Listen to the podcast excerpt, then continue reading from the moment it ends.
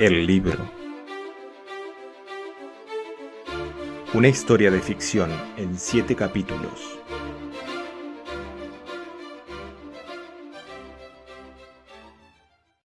Capítulo 5 Dos días antes de emprender el camino hacia Alicante, a disfrutar de las aguas del Mediterráneo como ansiaba Leonel, a Marta Goldman se le ocurrió que podrían hacer una última visita en Valladolid.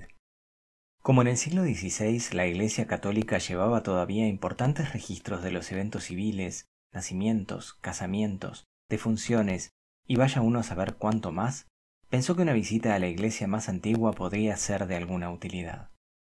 Consultó con el conserje del hotel, que resultó ser un veterano feligrés de la iglesia de Santa María de la Antigua, que estaba en el mismo lugar desde al menos el siglo XII. Marta Goldman pensó que de haber existido un rey Arturo cabalgando por aquella zona, habría podido perfectamente entrar en aquella iglesia. Tantas lecciones de literatura medieval iban ya calando en sus pensamientos. Bajaron del SEAT y salieron a una plaza que se encontraba encima del estacionamiento subterráneo frente a la iglesia. La enorme torre de piedra impresionaba. En el interior, el aire era frío, casi helado. Las altísimas paredes de piedra iluminadas por aquellas bien calculadas ventanas, algunas con coloridos vitrales, otras simplemente con dibujos hechos con plomo y vidrio, impresionaban aún más. A esa hora no encontraron más que a un sacerdote, vestido con hábito sencillo, inspeccionando las instalaciones. Se trataba de un cura de unos setenta y largos, con el cabello blanco, no tan corto como para no descubrir que era rizado. Cuando los vio, levantó la frente, corrigió un poco la postura y aclaró la garganta. ¿Qué se os ofrece, hijos? Preguntó con voz suave y la lentitud de quien nada espera en este mundo. Padre, Quisiéramos saber si a lo mejor aquí hay alguna información sobre unas personas que vivieron en esta ciudad hace mucho tiempo, contestó Leonel Shuchi. Bueno, algunos registros aún quedan aquí, otros han sido enviados a la arquidiócesis. ¿Qué necesitáis? Comprenderéis que además de los nombres necesitamos algunas fechas. Hay muchos nombres que se repiten, padres, hijos, nietos, todos con el mismo nombre y apellido. Imaginaos que tanto se multiplica el problema cuanto más atrás queráis ir, explicó el cura. Alrededor de 1556, Francisco Fernández de Córdoba tuvo una imprenta, contestó Marta Goldman. Muy bien, venid conmigo, por favor. A esta edad debo apuntar ya todo, bromeó el cura. Abrió una puerta que se veía muy pequeña en aquellas paredes interminables. Leonel Chuchi observó que sería de pinotea con unos gruesos herrajes labrados, de color negro, demasiado grandes para nuestro tiempo. El cura tomó una libreta y un bolígrafo de un pequeño escritorio lleno de papeles, sacó de un estuche unas gafas de armazón metálica y se las puso. Verificó con sus visitantes que la fecha y el nombre que había anotado estuvieran correctos.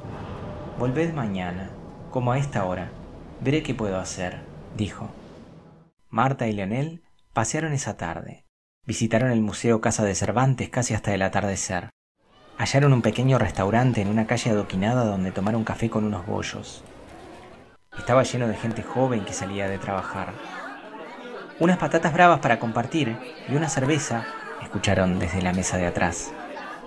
Acordaron cambiar el café con bollos por aquel otro menú, más adecuado, que también les daría la sensación de zambullirse por completo en esa cultura festiva que quizá, pensaron, habría vivido el mismo Cervantes.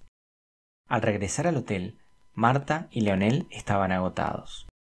Al día siguiente, al volver a la iglesia,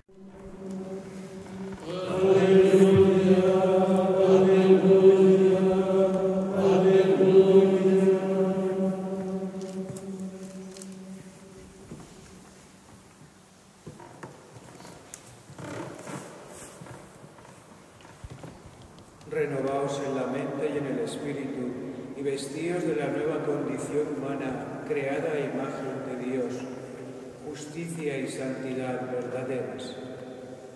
Se quedaron viendo unas personas con atuendo rojo y negro que desaparecieron por otra puerta como la que habían visto en su primera visita. Son los hermanos de la cofradía de la preciosísima sangre de nuestro Señor Jesucristo, oyeron. Al darse la vuelta, vieron al cura del día anterior con una sonrisa. Esta iglesia pertenece a su orden. Yo solo estoy aquí de paso, añadió. ¿Cómo está? dijo Marta Goldman por cortesía. Muy bien, hija, gracias. Tengo algo para vosotros. Acompañadme, respondió. Traspasó el umbral de la misma puertita de donde había tomado la libreta el día anterior, abrió un cajón del pequeño escritorio del que sacó un gran sobre con unas hojas visiblemente nuevas. Tomó la primera, sacó nuevamente sus gafas del estuche y se las puso, aclaró la garganta y leyó. Francisco Fernández de Córdoba fue impresor de Su Majestad. Fue procesado y encarcelado en 1549 por publicar sin licencia 500 pliegos. Se le privó de su oficio. Se le impuso una multa de mil maravedíes y se ordenó la quema de los ejemplares. Marta Goldman frunció el ceño, pensando que si estaba preso y privado de imprimir, mal hubiera podido publicar el Félix Marte siete años más tarde. El cura continuó. Con el pago de la multa fue puesto en libertad.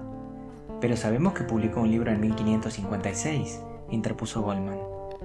El regente Maximiliano pronto le concedió la merced de recuperar el oficio, tal como había solicitado, replicó el cura, aliviando los pensamientos de Marta Goldman y Lionel Shuchi.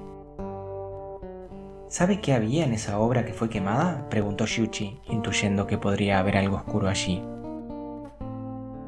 El cura revisó el sobre, sacó el primer tercio de la segunda hoja fuera del sobre, leyó unos instantes y contestó. Unas coplas a la muerte de Diego Pérez de Lugo y volvió a guardar la hoja. Tuvo un hijo, Diego Fernández de Córdoba, que también fue impresor entre 1535 y 1580, y se casó con la hija de un librero. Hubieron tres Diegos, e individualizarlos no les será fácil, dijo mirando por encima de las gafas. Hubo un asunto con el reclamo de una dote de 200 ducados de oro a los herederos de su suegro, pero no tengo el resto de la información. Tendríamos que buscarla y podría tomar algún tiempo. Marta Goldman, no tenía grandes esperanzas de obtener mucha información de tiempos y personas remotas en tan poco tiempo, pero aquello la sorprendió. ¿Cómo ha hecho usted para averiguar todo eso en un día? preguntó Goldman. Bueno, he consultado el índice en el ordenador, respondió el cura. Eso ayuda. Y añadió Muchos de estos documentos están ya digitalizados. Encontraréis en el sobre algunas copias de la condena, las declaraciones y el registro de bautismo de Diego Fernández de Córdoba. Marta Goldman arqueó las cejas y su cara de sorpresa no pasó inadvertida por el cura. Sabed que yo he estado en América, dijo, y el viaje lo he hecho en avión en un día. Ya no se viaja más durante tres meses en carabela, bromeó. La Iglesia es una institución con mucha inercia y preserva muchas tradiciones, pero también se adapta, se moderniza, a su ritmo, claro está. En ese equilibrio radica su fuerza atemporal, concluyó. Aquellas palabras adquirían una profundidad casi filosófica pronunciadas entre esas paredes de piedras centenarias.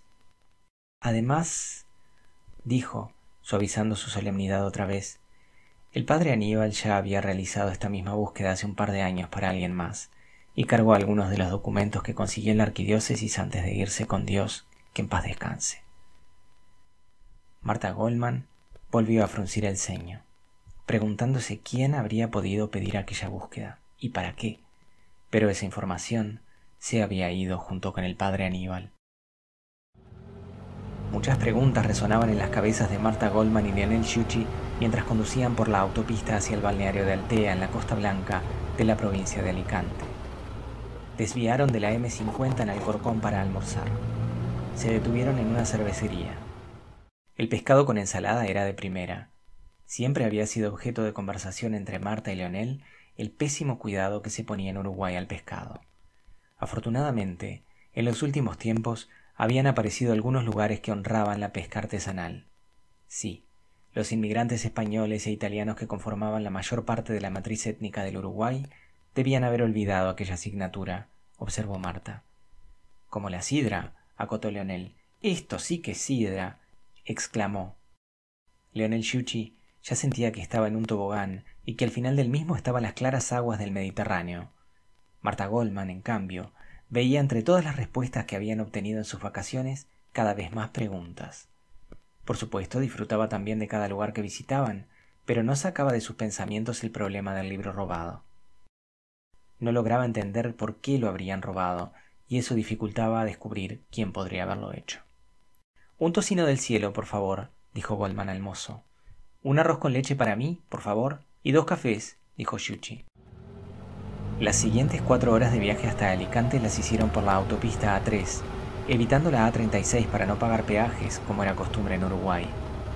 En el desolado paisaje de Albacete por donde circulaban, vieron, a la derecha de la ruta, el cartel azul que indicaba que pronto llegarían a la chinchilla. Ese era el punto en que, según el mapa, deberían cambiar de ruta para desviar hacia la A31 que los llevaría directo a Alicante.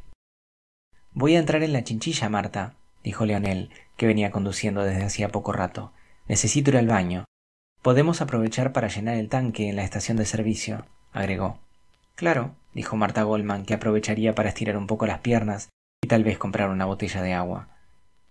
Aquel pescado estaba delicioso, pero Marta Goldman no estaba acostumbrada a comer con tanta sal. Un poco de agua le vendría bien. A lo mejor aquel paisaje con algo de desierto también ofrecía alguna clase de presión psicológica a favor. La playa era bonita y las casitas blancas con techo de tejas dispuestas a distintas alturas sobre la serranía costeña la hacían deliciosa. La elección de aquel balneario había sido un gran acierto.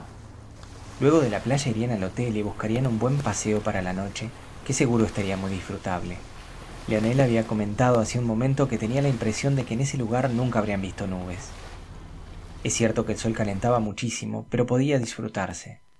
Recordó que si hubiesen estado en Uruguay, mucho antes de sentir tanto calor, ya tendrían alguna quemadura. Desde que el agujero en la capa de ozono apareció, las playas del sur del planeta exigían un estricto respeto de los horarios. Desatender las recomendaciones venía con un boleto de lotería de regalo en que el primer premio era un cáncer de piel. Por suerte, ninguno de ellos se había dedicado a la dermatología, ya habían tenido bastante con una breve rotación por la policlínica. Mira, dijo Leonel señalando a un señor de edad que salía del agua con patas de rana y un snorkel. Tenía el cabello todo mojado, pero estaba claro que era blanco. Por la complexión y su aspecto general, perfectamente podría haber sido aquel cura que días atrás había hablado con ellos en Valladolid, pensó Marta, pero evitó el comentario por no parecer paranoica.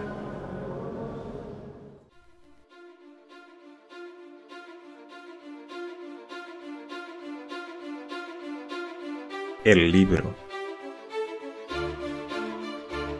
Una historia de ficción en siete capítulos. Del libro La soprano húngara, de Daniel Prieto. Distribuido bajo licencia Creative Commons.